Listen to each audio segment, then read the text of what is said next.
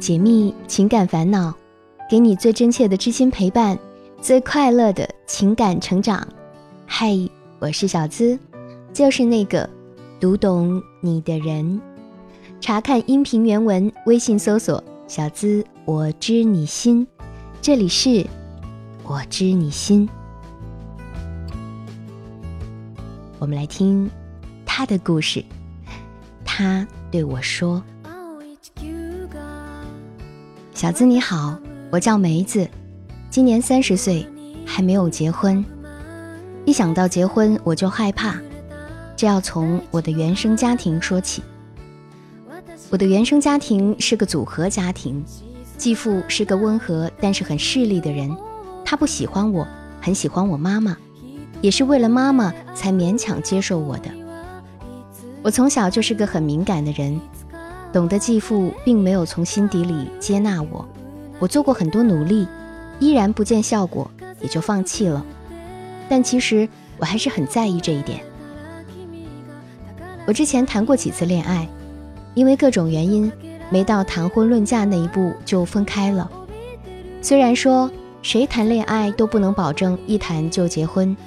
但是我心里特别清楚，大部分原因在自己身上。在家里，我为了妈妈可以忍受继父对我的各种冷眼和挑剔；但在外面，我总觉得一个外人凭什么让我受委屈？一旦对我不够好，或者是不顺心了，我就会离开。而且我一个人在外面工作，虽然生活算不上富裕，但我乐得自由，想做什么就做什么。如果结了婚，就有了责任和顾虑，万一老公对我不好，那还不如自己过呢。大概归根结底的原因就是，我打心眼里就对结婚这件事儿很悲伤吧。我现在的男朋友是我的同学，也是认识很多年的朋友。从确定恋爱关系，我们就是分别在两个城市。他是个很木讷的人。我也不怎么热情主动，说是恋人，但我们平时也不爱联系，总觉得像是谈了一场假恋爱。他条件不好，我家里人都反对我们在一起，加上他现在的表现，我都有点怀疑他到底是觉得我适合结婚，还是真的喜欢我。家里唯一支持我们的就是妈妈，可妈妈都说他如果再这么不作为下去。就干脆分手算了。我跟他在一起啊，就是图他老实对我好。我很害怕离婚，可是我现在忍不住想的越来越多，比如说婚后怎么过，有了孩子怎么办，这些很实际的问题。本来就恐婚的我，现在真的不知道该怎么办了。如果一定要结婚的话，就跟他凑合凑合过吧。梅子。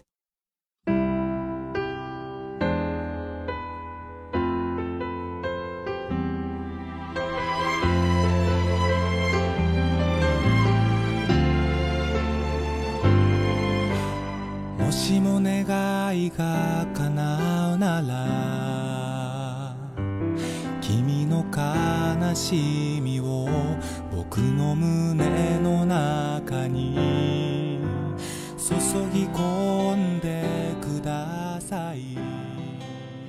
听别人的故事，收获自己的感悟。这里是我知你心，喜欢我的小伙伴记得点击进度条下方的订阅按钮，订阅我的专辑， 这样就不会迷路，很快能找到我的声音了。从梅子的叙述中看得出来。她的性格敏感、孤僻、消极、悲观，缺乏自信，缺乏爱的能力。梅子的这些性格特征，剖根究底来说，是源于她内心的自卑。现实生活中啊，大多数人多多少少都会有一些自卑感，因为我们都会发现自己所处的环境有不尽人如意的地方。如果我们能够保持勇气，积极的做出一些改善现状的行为。就能够慢慢削弱这种感觉，从而提升自己爱的能力。梅子的自卑呢，是从小在缺失父爱、不被继父认可的原生家庭环境中成长的，一直延续到如今的而立之年，以至于影响到了他的爱情观、婚姻观和人生观，成了恐婚一族。要改变他恐婚的症结，消除或者减弱自卑，就要让他重新审视他的原生家庭，改变他固有的思维。提几个建议：第一，从客观的角度来重新审视妈妈与生父和继父的婚姻。梅子妈妈和生父的婚姻，他并没有提及，但是既然他妈妈再婚了，说明第一段婚姻是不合适的。但是梅子妈妈并没有因为前段婚姻而对爱情和婚姻持悲观的态度，带着前夫孩子的她，最终嫁给了一个很喜欢她的男人。世间难有绝对完美的婚姻，婚姻中失败过一次的女人，不代表不配拥有幸福的资格和幸福的能力。梅子的妈妈毫无疑问就是一个勇敢、具备幸福能力的女人，所以再婚也是选择嫁给爱情。人生啊。聚散无常，合则聚，不合则散。离婚再婚也是人生的一种经历，也是让自己成长的一种历练，在当今社会也是很普遍的现象。用一颗平常和乐观的心态来看到梅子，才能够感受到她妈妈的婚姻其实不算糟糕，也许还算是幸福的。第二，换一个角度去理解继父对自己的冷淡。梅子的童年时期缺失了生父的爱，为了得到继父内心的接纳，也做了很多努力，但并未真正的如愿。这件事儿呢，让他认为在人与人的相处当中，努力并不一定会得到他人的喜爱，从而导致了他在爱情当中的消极行为。梅子的这种思想啊，大有一种一朝被蛇咬，十年怕井绳的意味。但是。爱情与继父女之间的亲情是有很大区别的。继父女从法律伦理上来说是父女关系，但是如果我们换个角度去想呢，也是继父最不愿意提及和见到的那个男人的孩子。虽然每个孩子都不希望继父如此认为，但是却并不排除会有如此想法的继父嘛。梅子继父对于他的态度冷淡而挑剔。一方面说明他是一个不够包容大度的人，但是另一方面呢，也可以说明他的确很爱他的妈妈。爱情都是自私的，面对自己所爱之人与其他男人生下的孩子，内心有膈应也是可以理解的。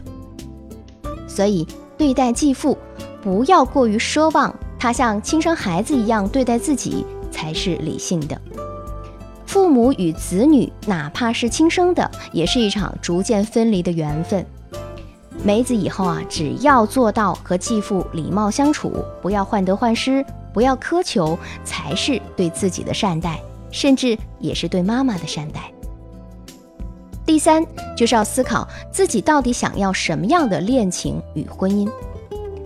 梅子虽然恐婚，但显然不是坚定的不婚一族，相反。由于缺失父爱，他的内心可能更渴望婚姻，渴望有一个人像好父亲一样无条件的包容他、爱他。当男朋友未能满足或者达到他内心的渴望和要求的时候，他便很容易放弃或者是消极对待。梅子首先要明白，再好的男朋友或者是丈夫都不是父亲，好父亲是我们的依靠，引领我们的前行，是比我们更成熟的人。而另一半呢，是和我们互相依靠、并肩前行、需要共同成长的人，是有着本质区别的。如果以一个好父亲的态度来要求另一半，大多都会失望。爱情啊，不能将就，但是也不能够强求。完美的爱情终究是少有，而不完美的爱情，只要你经营有道，也有它的精彩与幸福。恋爱和婚姻的终极目标都是希望和相爱之人一起携手到老，但是没有人会因为永远无法抵达终极目标而成天忧心忡忡吧？不妨让我们设想一下，一个单独的个体，他的生活几乎达到再也没有任何困难的境界了。显然，这种情况下的生活虽然很自由，但也可能好比一潭死水。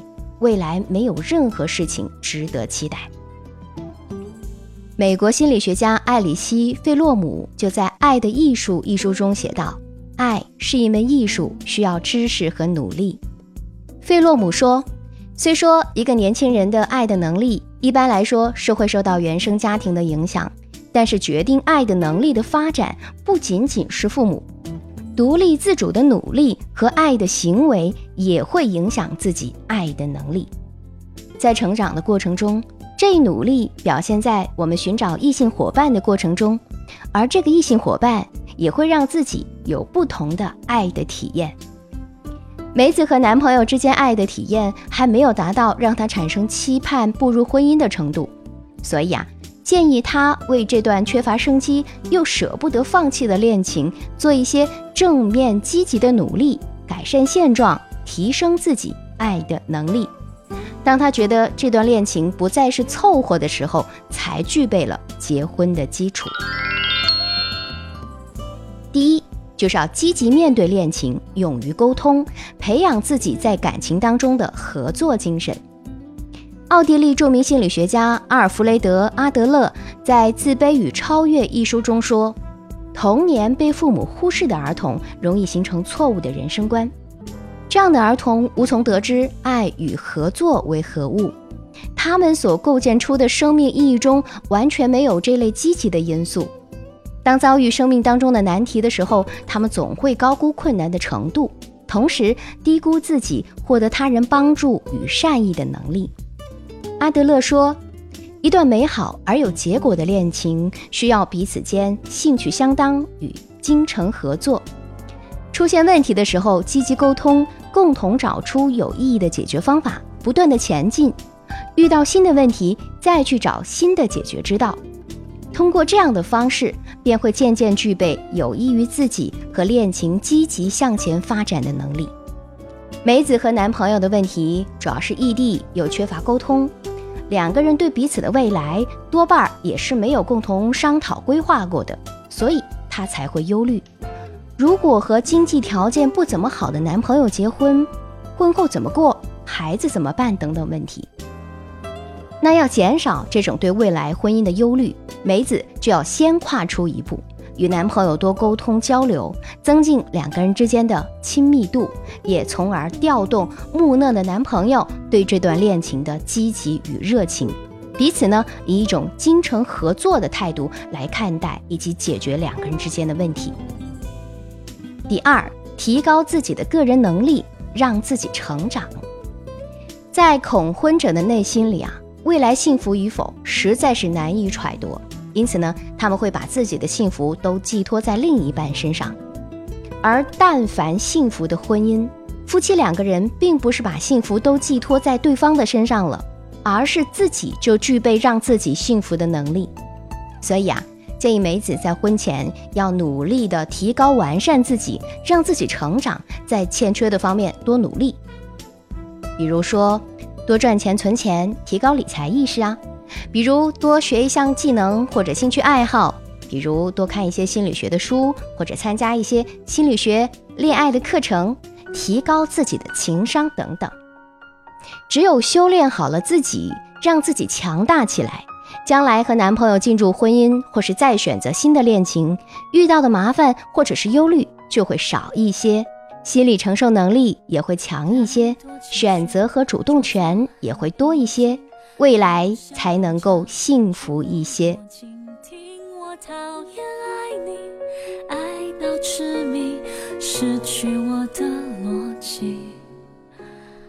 爱的死亡都来自怀疑。但你总是对着我演戏，我怎么说服自己相信幸福还在这好了，今天的分享就到这儿。我知你心的姐妹篇情感急诊室，也欢迎大家订阅来听一听。如果你也想上节目，成为我们故事的主角。可以把你的情感倾诉故事直接发送到我的邮箱幺七二八五二八四四 @QQ 点 com。想要节目背景音乐，查看本期文稿，收听我的更多节目，都可以关注小资的微信公众号，直接搜索“小资我知你心”，姿态万千的“资”，和我近距离互动，可以在新浪微博同样搜索“小资我知你心”，解密情感烦恼，给你最真切的知心陪伴，最快乐的情感成长。我是小资，就是那个读懂你的人。下期节目我们再会吧，拜拜。越回不去，越觉得美丽，幻想永